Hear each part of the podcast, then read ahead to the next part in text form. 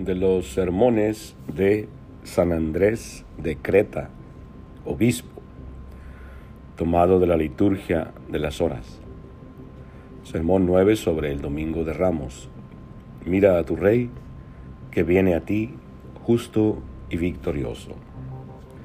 Digamos, digamos también nosotros a Cristo, bendito el que viene en el nombre del Señor, el Rey de Israel.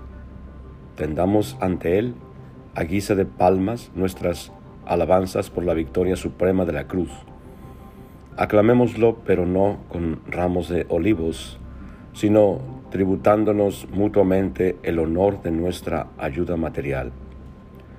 Alfombrémosle el camino, pero no con mantos, sino con los deseos de nuestro corazón, a fin de que, caminando sobre nosotros, penetre todo Él en nuestro interior y haga que toda nuestra persona sea para Él y Él a su vez para nosotros.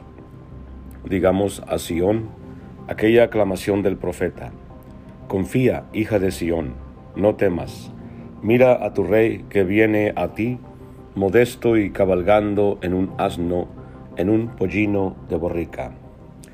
El que viene es el mismo que está en todo lugar llenándolo todo con su presencia, y viene para realizar en ti la salvación de todos. El que viene es aquel que no ha venido a llamar a los justos, sino a los pecadores a que se conviertan, para sacarlos del error de sus pecados. No temas, teniendo a Dios en medio, no vacilarás. Recibe con las manos en alto al que con sus manos ha diseñado tus murallas recibe al que, para asumirnos a nosotros en persona, se ha hecho en todo semejante a nosotros, menos en el pecado.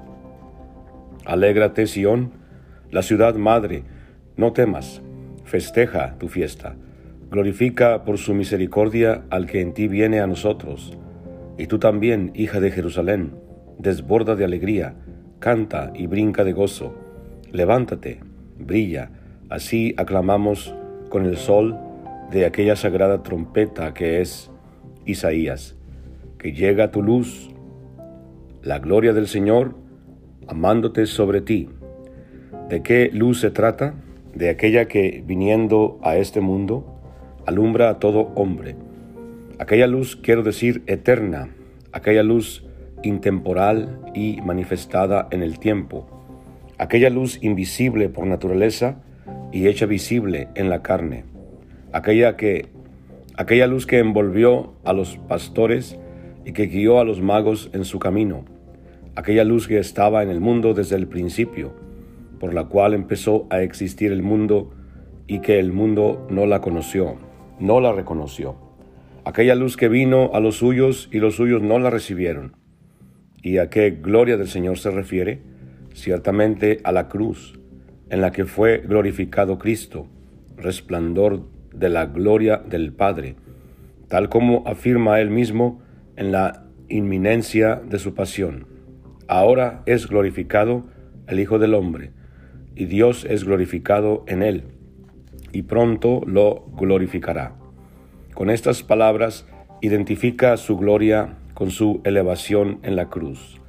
La cruz de Cristo es, en efecto, su gloria y su exaltación, ya que dice, cuando yo sea elevado, atraeré a todos hacia mí.